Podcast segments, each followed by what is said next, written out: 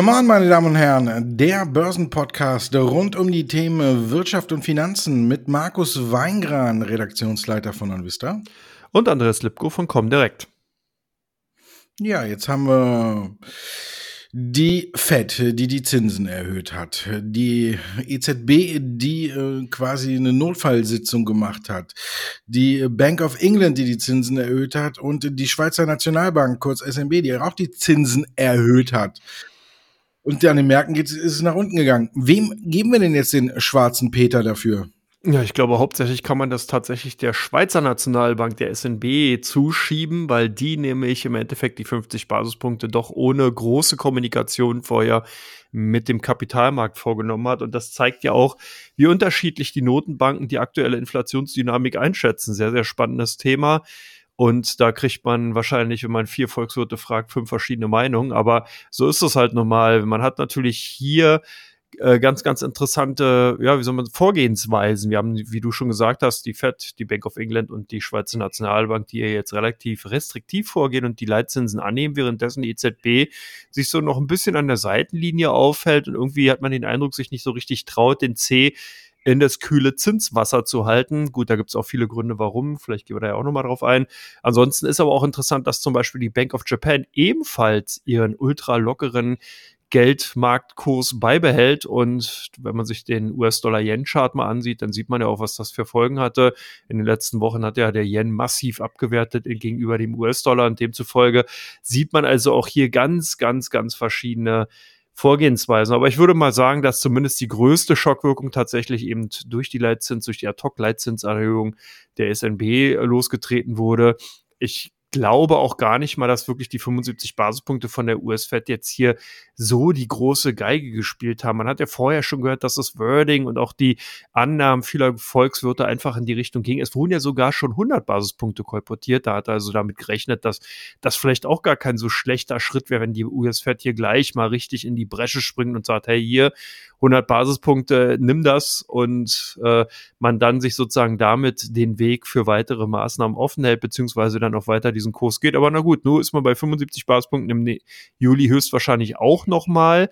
Aber man hat auch darauf hingewiesen, dass das jetzt keine Gangart ist, die, an die sich der Markt gewöhnen sollte, sondern dass man hier durchaus auch in der Lage ist, wieder eher leichtere oder taubenhaftere Töne anzustoßen. Und ich glaube, das wird halt auch wirklich interessant, wenn man sich so die Konjunkturdaten ansieht, die ja doch auch alle schwach jetzt hereingekommen sind und andeuten, dass wir zumindest mal auf dem besten Weg zur Stagflation sind und ähm, das auf jeden Fall spannend ist. Aber ganz, ganz viele Themen. Ich bin gespannt, was dir da noch so aufgefallen ist, Markus.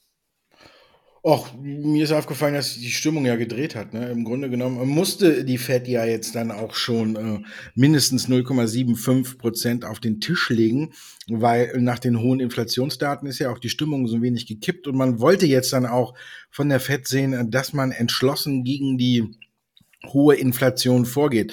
Wie du schon gesagt hast, wurde ja sogar dann schon äh, ein ganzer Basispunkt rumgereicht. 0,75 waren es dann äh, letztendlich, so wie der Markt es erwartet hatte. Ich glaube aber hier, man, äh, man schiebt der Schweizer Notenbank noch was in die Schuhe, was äh, eigentlich auf den äh, heutigen Tag zurückzuführen ist. Wenn man so mal ein bisschen in die Vergangenheit schaut, dann haben wir ja heute den großen Verfallstag.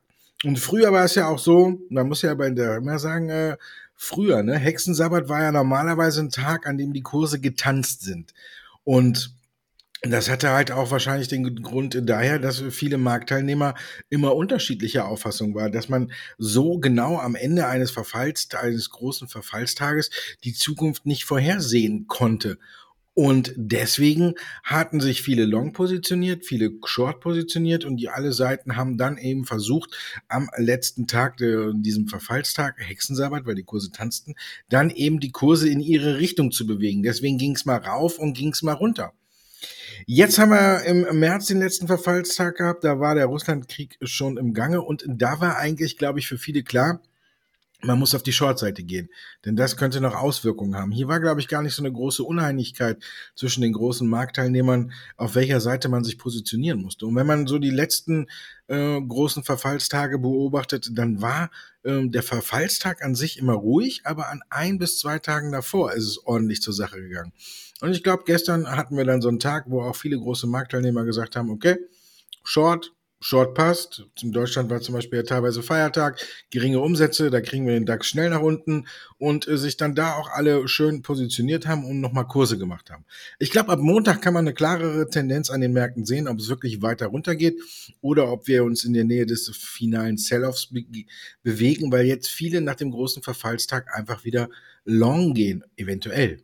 Bleiben alle short, werden wir das Spektakel nochmal drei Monate sehen. Am 16. September ist der nächste große Verfallstag. Ich glaube, die Schweizer Nationalbank muss hier, natürlich hat es auch ein wenig überrascht und war ein kleiner Auslöser, aber ich glaube, sie muss hier den Kopf für was hinhalten, was äh, eigentlich einen ganz anderen Hintergrund hat. Ich glaube, gestern, gestern war eigentlich der große Verfallstag schon und da haben viele die Kurse dahin gedreht, wo sie sie haben wollten. Gucken wir mal auf die Europäische Notenbank. Die hat sich ja auch getroffen und hat aber, wie du schon sagtest, nicht an den Zinsen gerüttelt, sondern hat ganz andere Dinge besprochen. Siehst du hier neues Unheil im Anmarsch? Ja, zumindest gibt's hier einige Parallelen zu der Eurokrise 2011. Wir sehen also hier auch ein Auseinanderdriften des Zinsspread zwischen den Anleihen der AAA-Staaten, also sprich Deutschland und Frankreich und natürlich der eher Peripherieländer Italien, Spanien und Portugal, wobei hier im Wesentlich ähm, oder im Wesentlichen Italien im Blickpunkt steht. Und das Problem ist natürlich, wenn der Spread auseinandergeht bei den europäischen Anleihen, dann ist es halt nicht gut für Italien dahingehend, wenn man eben sieht, dass ja doch hier noch viele schwachbrüstige Banken und Finanzinstitute unterwegs sind und die dadurch höhere Refinanzierungskosten dann haben innerhalb der Europäischen Währungsunion. Und genau dieses Dilemma steht ja auch einer grundsätzlichen Leitzinsanhebung in um dem Euroraum oder in Europa entgegen, weil wenn hier jetzt die EZB im Endeffekt diese Schrittgeschwindigkeit von zum Beispiel der US-Fed oder anderen Notenbanken, die jetzt angehoben haben, eben auch mithalten würde, dann könnte es tatsächlich sein, dass dann hier wieder das Knirschen und Knarren im europäischen Wirtschaftsraum losgeht und das dem Euro im Außenverhältnis dann natürlich wieder schadet. Und deswegen war diese, ja, wie soll man sagen, Sondersitzung oder die ja dann zur Sondersitzung geworden ist, eigentlich war ja die Pressekonferenz mit Frau Lagarde ja schon angekündigt, aber man hatte da schnell dann nochmal eine Sondersitzung äh, konstruiert und hat dann auch einige Instrumentarien oder ein Instrumentariumskasten entsprechend vorgestellt, wobei das natürlich auch wieder sehr, sehr spannend ist, was da passieren soll. Man will also dann die Wiederanlagegelder aus den auslaufenden Anleihen, die man also schon aufgekauft hat, nutzen, um eben in Ländern zu investieren, die höher verschuldet sind. Also man guckt hier ganz klar auf die Haushaltsdisziplin der letzten Jahre, was auch ganz spannend ist, weil ich sag mal so Stichwort Maastricht-Kriterien und so weiter spielten ja nicht mehr so die große Rolle in den letzten Jahren. Jetzt wird man also im Endeffekt auch noch dafür belohnt als Politiker oder als Re Regierung beziehungsweise dann als Land, wenn man entsprechend undiszipliniert vorgegangen ist. Gut, auf jeden Fall möchte man diesen Ländern dann eben unter die Arme greifen und das sind dann natürlich Griechenland und auch Italien, die jeweils mit 200 beziehungsweise 150 Prozent des Bruttoinlandsprodukts verschuldet sind. Das ist eine ordentliche Ansage. Zudem will die EZB ein neues Instrument äh, ähm, kreieren, um dieses Auseinanderdriften, was ich eingangs gesagt hatte, der Renditen zwischen den Staatsanleihen von Deutschland und Italien zu unterbinden. Und das ist halt schon mal mega spannend, weil man natürlich jetzt hier im Vorfeld nicht sagen wird, wie man äh, das Instrumentarium dahingehend konzipieren wird, weil man ja sozusagen nicht will, dass die Marktteilnehmer dagegen arbeiten können oder schlimmsten Fall dann noch davor laufen, also einen Frontrunning-Aspekt schaffen können. Also es wird auf jeden Fall spannend. Die nächsten Notenbank-Sitzungen von der EZB, die sollte man auf der Agenda haben. Man hat auch hier natürlich darauf hingewiesen, dass man sich auch noch Zinsanhebungen natürlich äh, auch noch ebenfalls einräumt, um die Inflation entsprechend bekämpfen zu können. Also es wird auf jeden Fall ganz, ganz spannend. Wie siehst du denn die Situation momentan, Markus? Ja, wie man es äh, mag, ne? zwischen den Zeilen lesen. Du hast ja eigentlich alles schon zusammengefasst, worum es ging. Und das Ganze wird dann unter ähm, flexible Neuanlage der Gelder aus auslaufenden Anleihen quasi gepackt. Und das Wort flexibel macht dann halt im Grunde genommen alles möglich, ja. Im Grunde genommen müsste man, wenn man äh, der Kanzler wäre jetzt sagen, okay, ähm, wir verschulden uns auch weiter bis über beide Ohren, damit wir da mithalten können.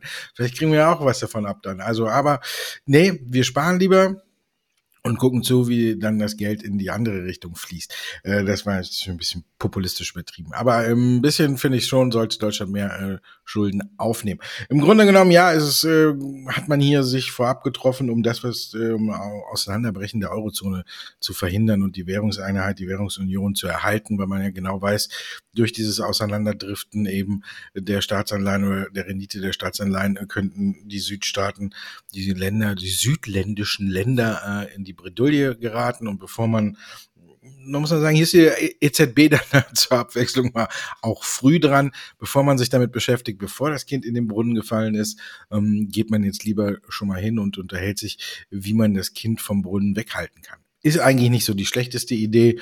Und man muss mal gucken, ob das Ganze auch dann, äh, sage ich mal, einigermaßen fair umgesetzt wird oder ob es wieder ähm, dann Kritik hagelt der naja, äh, Staatsfinanzierung, die durch die EZB ja eigentlich nicht äh, angedacht, gewollt oder auch äh, durchgeführt werden soll. Muss man mal gucken, wie dieses neue Vehikel dann aussieht. Jedenfalls in den Märkten haben die ganzen Zinserhöhungen jetzt am Ende dann doch nicht bekommen. Äh, glaubst du, wir haben jetzt schon den finalen Sell-off gesehen oder wo finden sie halt? Also ich glaube, dass wir, dass es noch zu früh ist, um hier wirklich zu sagen, äh, ob wir den Boden jetzt schon erreicht haben oder ob noch Schlimmeres kommt. Wenn man sich so ein bisschen die Parallelen zu den Jahren 2008, also Platzen der Hypothekenbankkrise ansieht, die sind durchaus vorhanden. Also auch gerade was natürlich die, das Euphorie-Level im Vorfeld angeht und natürlich auch die aktuelle schadtechnische Situation das ist schon nicht ohne. Wir haben auch eine ähnliche äh, Situation, was die Zinssituation angeht. Natürlich, natürlich nicht 100 Prozent, das geht ja auch gar nicht, aber der Spielraum von den Notenbanken insgesamt ist relativ gering. Das heißt, man kann hier wirklich nur wenig gegenhalten. Die US-Fed ist hier zwar schon wesentlich weiter, aber es ist auf jeden Fall spannend zu sehen, wie sich die ganze Gemengelage darstellen wird. Und ich würde auch sagen, dass man jetzt, um wirklich Entwarnung geben zu können, ganz klar die kommende Berichtssaison einfach abwarten muss. Ich denke, erfolgreiche Investoren und Trader wissen, dass das Warten eigentlich genau das Wichtigste ist, was man an den Märkten und beim Trading investieren machen muss. Man sollte warten bei dem Einstieg, man sollte warten, wenn man ein Investment hat, dass man die Gewinne laufen lässt entsprechend. Das sind im Endeffekt auch die Formel oder ist die Formel, die man jetzt dann eben auch entsprechend anwenden sollte, dass man eben sagt, okay, wenn ich eben Cash auf der Tasche habe, dann sollte ich vielleicht erstmal gucken, wie sieht's denn tatsächlich aus. Das erste Quartal konnte man abschreiben, wenn man halt dahingehend viele Basiseffekte noch hatte. Ich glaube, das zweite Quartal jetzt wird wesentlich interessanter und da trennt sich die Spreu von Weizen und dann kann man tatsächlich auch sagen, wo wir uns in der aktuellen Phase befinden, weil wenn man sich auch mal die Statistik bemüht, dann ist es tatsächlich so, es gibt ja sehr, sehr viele Banken, die jetzt mal untersucht haben, wie lange laufen denn eigentlich so eine Bärenmärkte, Bärenmärkte. In der letzten Woche ist der ja offiziell auch für die amerikanischen Aktienmärkte ausgerufen worden. Dann kann man hier den 19. oder den 9. Oktober äh, als praktisch quasi Endzone oder Endphase nehmen für den Bärmarkt. Bis dahin ist also noch ein bisschen Platz. Gute drei Monate, wo der Markt sich austoben kann, noch ein bisschen fallen kann. Und im Schnitt haben die Märkte dann auch ungefähr in dieser Phase ungefähr 38, 39 Prozent an Wert verloren. Das heißt, wir werden dann jetzt ungefähr so bei Halbzeitstand. Also es kann noch mal ganz spannend werden. Ich bin jetzt hier nicht der mega, mega pessimistische Marktteilnehmer, aber ich bin zumindest mal weiterhin vorsichtig und lasse doch mal trotz der warmen Temperaturen Bärenkostüm an. Wie siehst du denn die ganze Situation, Markus? Ja, ich hoffe, du schwitzt nicht zu sehr, aber. Ähm, und schönes Bild. ja. Ja, jetzt sind wir ja wieder beim Podcast, ne? Nicht wie gestern bei der Sondersendung. Da kannst du die, kannst du das wieder sagen, ne? ähm, ja, ich sehe es auch ein bisschen ähnlich. Ich glaube aber, man muss ein bisschen differenzierter vorgehen. Ich glaube, in den USA und äh, Europa haben wir das noch gar das Ende, glaube ich, noch nicht so gesehen. Da kann man noch nicht feststellen. Ich glaube aber, man kann so langsam einen Fuß in die Tür wieder in Richtung China setzen. Also ich glaube, hier ist wirklich, ähm, sag ich mal, das Gröbste jetzt durch äh, ja überstanden. Und wir kennen ja, das Kapital fließt dahin, äh, wo es die wenigsten äh, Risiken und den wenigsten Gegenwind sieht. Und der könnte tatsächlich aktuell in, in China sein, wenn ich es mir angucke. Die Regierung hat jetzt wieder, ähm, um die Konjunktur weiter anzukurbeln, ähm, das Paket mit den Steuererleichterungen nochmal um umgerechnet 375 Milliarden Euro aufgestockt und das ist jetzt schon mal eine Sache, wenn wir heute gucken, Alibaba zieht vorbörslich auch fast zweistellig an, hm, nachdem jetzt Reuters rausgefunden hat, dass die chinesische Zentralbank ähm, den Antrag der Alibaba-Tochter Ant Group äh, zur Gründung einer Finanzholding-Gesellschaft genehmigt hat. Also damit kommt jetzt auch der Börsengang von der Ant Group äh, wieder näher. Das weckt neue Fantasie. Es zeigt, dass die Regulierungswut vielleicht ein Stück nachgelassen hat und man jetzt sagt, okay, wir haben alle äh, allen den richtigen äh, Schuss vom Bug gesetzt, alle sind jetzt richtig äh, eingenordet und jetzt können wir die Zügel wieder ähm, unter dem Tempo laufen lassen. Also von daher glaube ich, ja, Europa und USA wäre ich noch extrem vorsichtig und würde jetzt äh, wirklich nur Special Situations spielen. Aber in China würde ich sagen, kann man jetzt mal wieder einen kleinen Fuß in die Tür stellen, aber auch jetzt nur einen kleinen Fuß ne? und nicht direkt 17 Aktien kaufen, sondern ein bis zwei Favoriten sollte man sich aussuchen. Und ich glaube, da kann man schon ein Stück weit loslegen. Und wir haben schon losgelegt und sind damit am Ende von Teil 1 und kommen zu Teil 2, wo wir uns fünf Fragen aus der Fangemeinde von Come angenommen haben.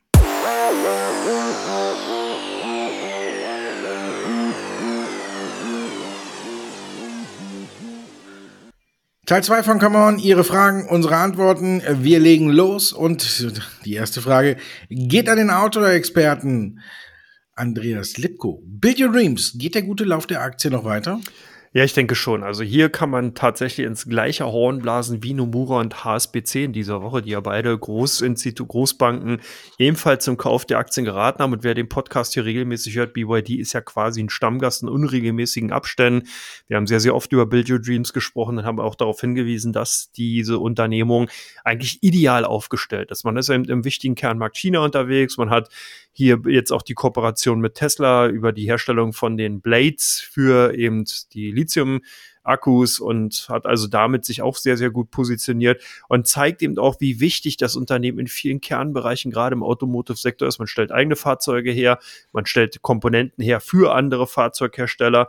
Und wenn man sich die letzten Absatzzahlen aus dem Mai 2022 nochmal ansieht, dann sieht man, dass man hier 115.000 Fahrzeuge auch absetzen konnte, was ein Plus von 158, äh, 148 Prozent gegenüber dem Vorjahr bedeutet. Und das ist halt auch schon ganz ordentlich. Auch in diesem Jahr bedeutet das immer noch ein Wachstum von 8 Prozent. Und das sind natürlich Wachstumszahlen, die gerade, wenn man sich mal die anderen großen Autobauer ansieht, dann doch eben im Endeffekt äh, sehen lassen können. Also von daher ja, ich glaube tatsächlich, BYD Build Your Dreams gehört, wie du es ja auch gerade gut gesagt hast, zu den, bei den in Bezug auf chinesischen Aktien tatsächlich zu einem Unternehmen, was man durchaus auch mal lang- und mittelfristig bereits jetzt dann auch schon anschauen kann, obwohl die Aktien schon sehr gut gestiegen sind. Hier ist aber nach wie vor die Story intakt. Hier ist der Trend intakt. Also von daher, ich finde die Aktien weiterhin spannend und deswegen denke ich, ja, die Aktien werden auch noch weiterlaufen. Ob die Aktien von Valneva jemals wieder weiterlaufen werden, gut, wahrscheinlich schon, aber zumindest nicht mit dem Thema Impfstoffprogramm. Wie siehst du denn momentan die ganze Situation in Bezug auf die Aktien von Valneva und den Impfstoffprogramm? Steht das jetzt vor dem aus oder gibt es da noch Hoffnung? Weil Neber, ob das Impfstoffprogramm vor ihm aussteht, weiß man nicht so genau. Ne? Der Vorstandsvorsitzende hat es jedenfalls angedeutet, dass es im Bereich des Möglichen ist. Liegt daran, dass die EU eben, ja, dann wäre es wahrscheinlich schon aus, den Vertrag äh, nicht gekündigt hat, aber wohl die Bestellmenge drastisch reduziert hat, weil der Impfstoff ja eben auch in der EU noch nicht zugelassen ist. In Großbritannien ist er schon zugelassen aber eben in der EU nicht. Und ich glaube, nach den Erkenntnissen, die man aus dem no äh, Impfstoff von Novavax oder gewonnen hat, der ja auch anscheinend eher Richtung Ladenhüter tendiert, anstatt wirklich äh, alle Impfstoffmuffel hinterm Ofen hervorzulocken, ähm, hat man sich gesagt, okay, bevor wir jetzt noch einen Impfstoff haben, der bei den Ärzten rumsteht, bestellen wir lieber weniger er hat, äh, der Vorstandsvorsitzende hat es im äh, Interview, glaube ich, zwar mit dem Business Insider zwar nicht äh, konkret bestätigt, aber er hat gesagt, die Größenordnung kann können, stimmt in etwa. Und da war die Rede zum Beispiel, dass Deutschland hm, die Bestellmenge von ähm, zweistelligen Millionenbetrag in eine, auf eine Million äh, Dosen beschränkt hat. Also ja, ist gut möglich ich bin sowieso kein Fan von der Akte, schon länger nicht mehr, weil ich einfach denke, man ist zu spät, man kommt jetzt quasi in, in eine Nische rein, die aber auch schon von eben Novavax besetzt ist. Da muss man dagegen ankämpfen. Die Erfahrungen sind nicht gut. Ähm, ich habe keinen Zweifel daran, dass der Impfstoff zugelassen wird. Das nicht. Das würde die Aktie ja so, sowieso dann erstmal nach unten prügeln. Das glaube ich nicht. Ich glaube wirklich, dass ähm, der, das Ganze klappt, aber dass die Erwartungen, die im Vorfeld, sag ich mal, vor vier, fünf, sechs Monaten an äh, Valneva gestellt worden sind, dass die nicht eingehalten werden können, weil man A, dann nicht so viel absetzt, B, nicht so einen riesen Umsatzsprung macht und C, die Aktie dann vom, auch vom sehr niedrigen Niveau nach der Zulassung nochmal einen Sprung nach oben macht. Von daher, es kann gut sein, dass das Impfstoffprogramm von dem aussteht. Ich glaube es nicht, aber ich glaube auch nicht an die Aktie. Sagen wir es einfach mal so. Kommen wir zu Vonovia. Sind die Zinserhöhungen, die wir allerorts sehen, Gift für die Immobilienaktien? Jetzt könnte man ein bisschen ketzerisch sagen, wenn es die Mietzinsanhebung oder Erhöhung wären, dann wäre es kein Gift, aber äh, generell kann man schon sagen, dass natürlich die Auswirkungen beziehungsweise die Ursache von den Leitzinsanhebungen, die jetzt jetzt stattfinden, tatsächlich Gift für die Aktien sein können. Wir haben hier eine ganz kleine Situation, die sehr, sehr unschön für alle Unternehmen ist. Wir haben auf der einen Seite halt die steigende Inflationsdynamik, die sich seit einigen Monaten ja ganz gut im Markt erkennen lässt und natürlich dafür Sorge trägt, dass auch bei Immobilienunternehmen das Risiko wächst, dass Menschen vielleicht in der Form nicht mehr die Mieten zahlen können, weil sie eben zu wenig Geld zum Leben haben. Das ist auf der einen Seite ein Problem. Das andere Problem ist natürlich, dass man auch nicht unbegrenzt, da komme ich jetzt zur Mietzinserhöhung, äh, hier im Endeffekt die, die Mietzinsen jetzt anheben kann. Da hatte sich der CEO von Vonovia vor kurzem mal so ein bisschen in die Nesseln gesetzt, als er das mal kurz äh, angesprochen hatte, dass man eventuell darüber nachdenken könnte, dass man die Mieten dann eben inflationsbedingt anpasst und sofort gab es natürlich aus der politischen Ecke entsprechenden Druck und das ist auch ganz nachvollziehbar, weil das ja im Endeffekt dann ja auch die ganze Tendenz noch beschleunigen würde. Lange Rede, kurzer Sinn. Ich glaube, dass tatsächlich natürlich Phasen von Zinsanhebungen generell für Immobilienaktien ähm, nicht unbedingt förderlich sind bei Bestandsimmobilienunternehmen, so wie ja auch eine Vonovia, da geht der Effekt eher oder ist der Effekt eher rückläufig, also nicht so stark im Vordergrund zu sehen, weil man ja hier eben aus, in der Vergangenheit entsprechend den Bestand aufgebaut hat und tatsächlich von den Mieteinnahmen lebt. Aber bei vielen Unternehmen aus der Branche, die äh, zum Beispiel sehr stark im Portfolio äh, Kauf und Verkauf, also im Handel von großen Immobilienportfolien tätig sind, da könnte das dann eben wirklich auch schon ein Bremsklotz sein oder eben auch natürlich im Gewerbebereich, äh, da ist es dann ähnlich, dass es da ein bisschen schwieriger wird. Also lange Rede, auch hier kurzer Sinn. Ja, ich würde momentan vorsichtig sein. Alles, was Immobilienaktien angeht, ist nicht unbedingt aus meiner Sicht heraus wirklich der klassische Fels in der Brandung, sondern eher ein Problem, weil man hier wirklich, wie auch kurz äh, gerade ausgeführt, sehr, sehr viele ähm, ja, Seitenthemen entstehen können, Seitenkriegsschauplätze, die dann doch dem einen oder anderen Unternehmen zum Belastungsfaktor werden könnten. Jetzt sind wir schon beim Belastungsfaktor und kommen auch gleich zu Bayer. Da warten ja alle auf den Entscheid vom Supreme Court. Da gab es im Vorfeld auch schon einige Äußerungen von der Politik aus Amerika in Richtung Supreme Court. Noch keine Entscheidung da. Ist das ein Belastungsfaktor für Bayer oder kann die sich vielleicht doch losschlagen, Markus? Hm, ich glaube, sie können sich losschlagen. Ich glaube, das Thema ist soweit eingepreist. Es ist zwar ärgerlich, aber auf der anderen Seite hat man genügend Rückstellungen äh, gebildet, um ja vielleicht im Fall aller Fälle jetzt peu à peu jede Klage einzeln abzuarbeiten. Aber natürlich wäre der Wunsch von Bayern natürlich, dass das Supreme Court sich des Falles annimmt und eben hier ein entscheidendes Grundsatzurteil ähm, trifft. Da sollte eigentlich Anfang der Woche sich das Supreme Court auch entscheiden, ob sie den Fall von Bayer annimmt oder ob es, nicht sie, ob es das äh, Verfahren von Bayer annimmt. Ähm, die Politik hatte bereits dazu geraten, es nicht zu tun. Und ja, jetzt muss wahrscheinlich das Supreme Court trotzdem nochmal in sich gehen und überlegen, denn die Entscheidung, die Montag fallen sollte, ist nicht gefallen. Und von daher, oder Dienstag war es, glaube ich, Dienstag. Ähm, von, nee, Montag doch, ich bleib beim Montag.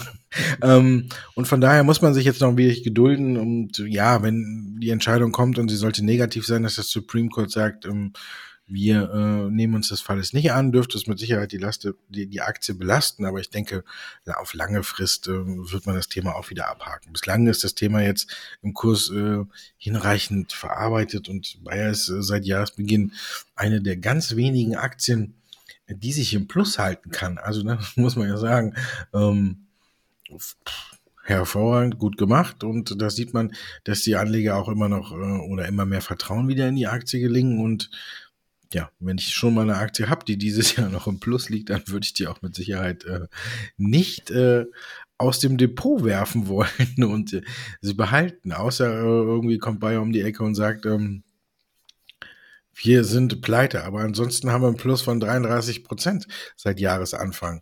Und das ist ja fast schon einzigartig im DAX. Ne? Wir haben noch RWE mit 5 Prozent im Plus, die Deutsche Börse mit 4,6 Prozent im Plus und ja, ja, die Telekom auf Platz zwei mit einem Plus von 11,23 Prozent seit Jahresanfang. Das sind doch mal Aussichten. Also, ich glaube nicht, dass es den Kurs von Bayer extrem belasten wird. Ich glaube, man muss mal einfach durch und weiter. Und vor allen Dingen, ja, wie es so schön heißt, ne, Gewinne laufen lassen. Und das ist, glaube ich, die Kunst dieses Jahr. Und wenn man schon mal eine Aktie hat, wo man die Gewinne zumindest in diesem Jahr laufen lassen kann, dann lässt man die auch laufen. Crop Energies, da läuft es auch gut. Prognoseerhöhung gleich Kaufargument? Ja, wäre eine schöne Gleichung, aber so einfach ist es dann doch nicht. Hier muss man genau gucken. Die Prognoseerhöhung, wie kam die zustande? Crop Energies hatte ganz clevererweise natürlich im Vorfeld des Ukraine-Krieges die Rohstoffgeschäfte beziehungsweise die Rohstoffe, die man eben zur Herstellung von dem Bioethanol braucht, abgesichert und hatte durch diese Hedging-Geschäfte einfach sich dann günstige Einkaufspreise gesichert. Das Interessante dabei ist natürlich, dass auf der Produktseite, dann sprich bei dem Bioethanol, natürlich buchstäblich die Preise durch die Decke gegangen sind, durch die Steigung der Energieträgerpreise im Bereich Erdgas und natürlich Erdöl. Und das hat dem Unternehmen wirklich ein hervorragendes äh, erste Quartal beschert. Das, der ähm, das Ergebnis ist um das Sechsfache angestiegen auf 87 Millionen Euro. Damit hat man jetzt auch die Gesamtjahresprognose kräftig angehoben von ehemals 105 bis 155 Millionen auf jetzt 165 bis 215 Millionen Euro, also satte 30 Prozent, so Pi mal Daumen. Das ist schon ordentlich, aber wie gesagt, man muss halt sehen, man hat hier die ganz klassische Sondersituation durch den Ukraine-Konflikt beziehungsweise Krieg und natürlich auch durch die stark gestiegenen Energieträgerpreise.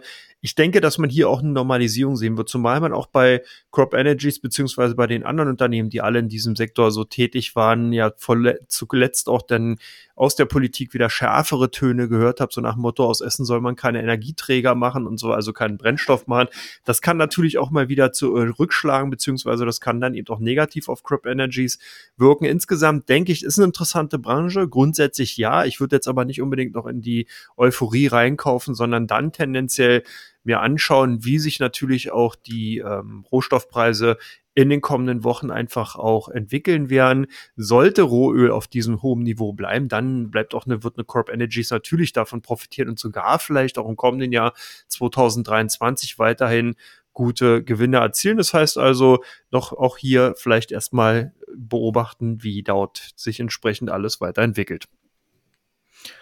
Und damit sind wir durch mit Teil 2. Fünf Fragen, fünf Antworten. Wir kommen zu Teil 3. Sechs Aktien, die beliebt sind. Und zwar auf den Seiten von OnVista und bei der Comdirect.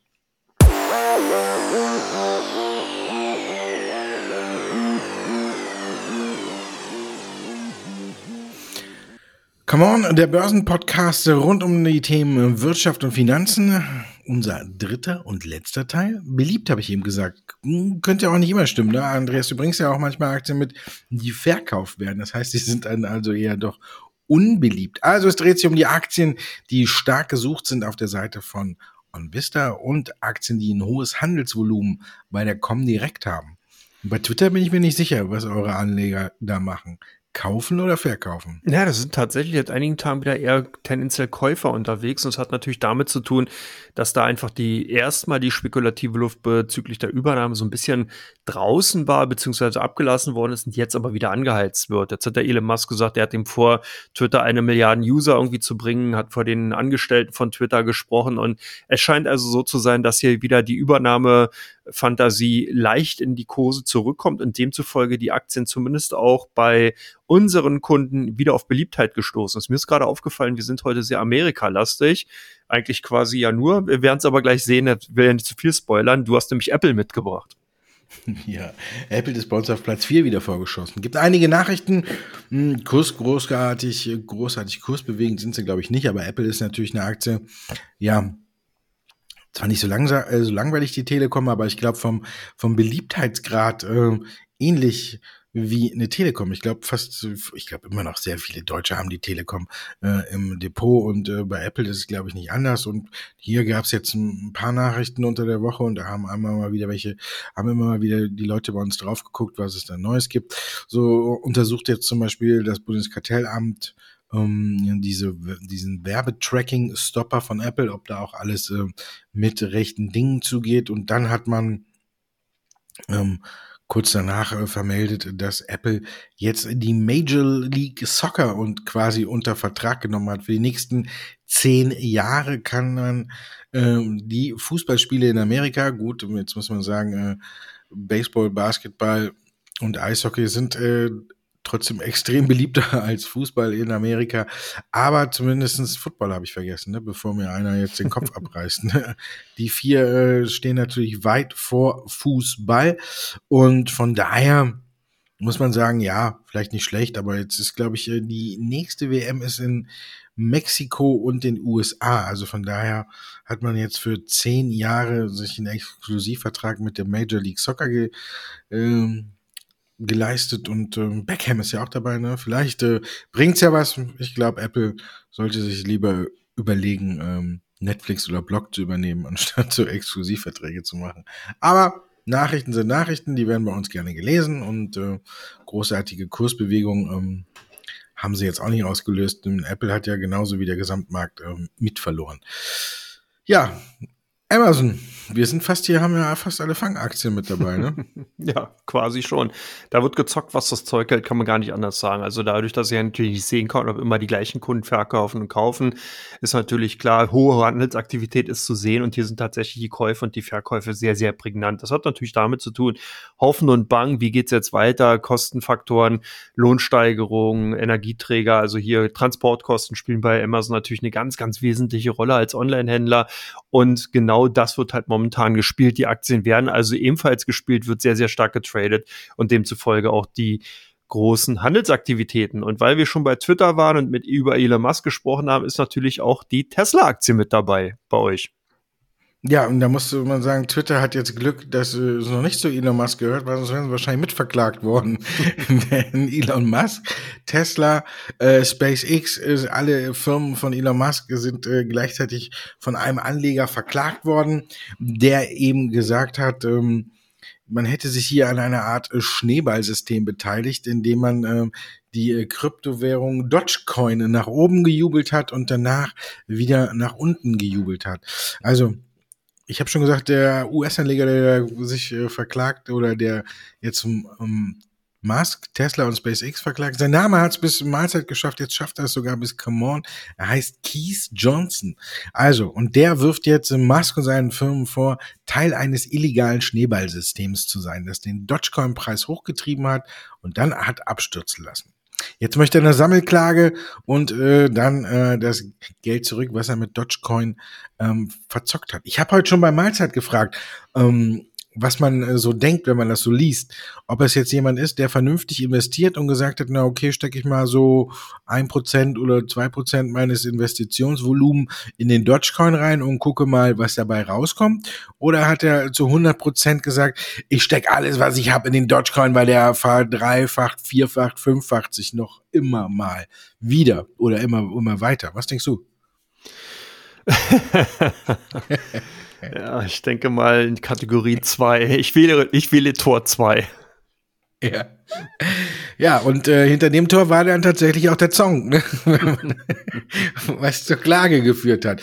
Ich möchte mal nicht zu näher nahe treten. Ähm, ich bin gespannt, was dabei rauskommt und ich bin gespannt, wie sich der ähm, wie viele sich der Klage anschließen. Aber hm, ich weiß nicht, ob sie letztendlich so von Erfolg gekrönt ist, aber es ist wahrscheinlich unterm Strich mal wieder so ein Paradebeispiel, wie man eben nicht anlegen sollte. Aber das ist jetzt halt eben die Sache und deswegen haben auch viele geguckt, was bei uns ist und natürlich ähm, kommt das unter dem Thema Tesla und da ist die Aktie bei uns auch ganz weit vorne.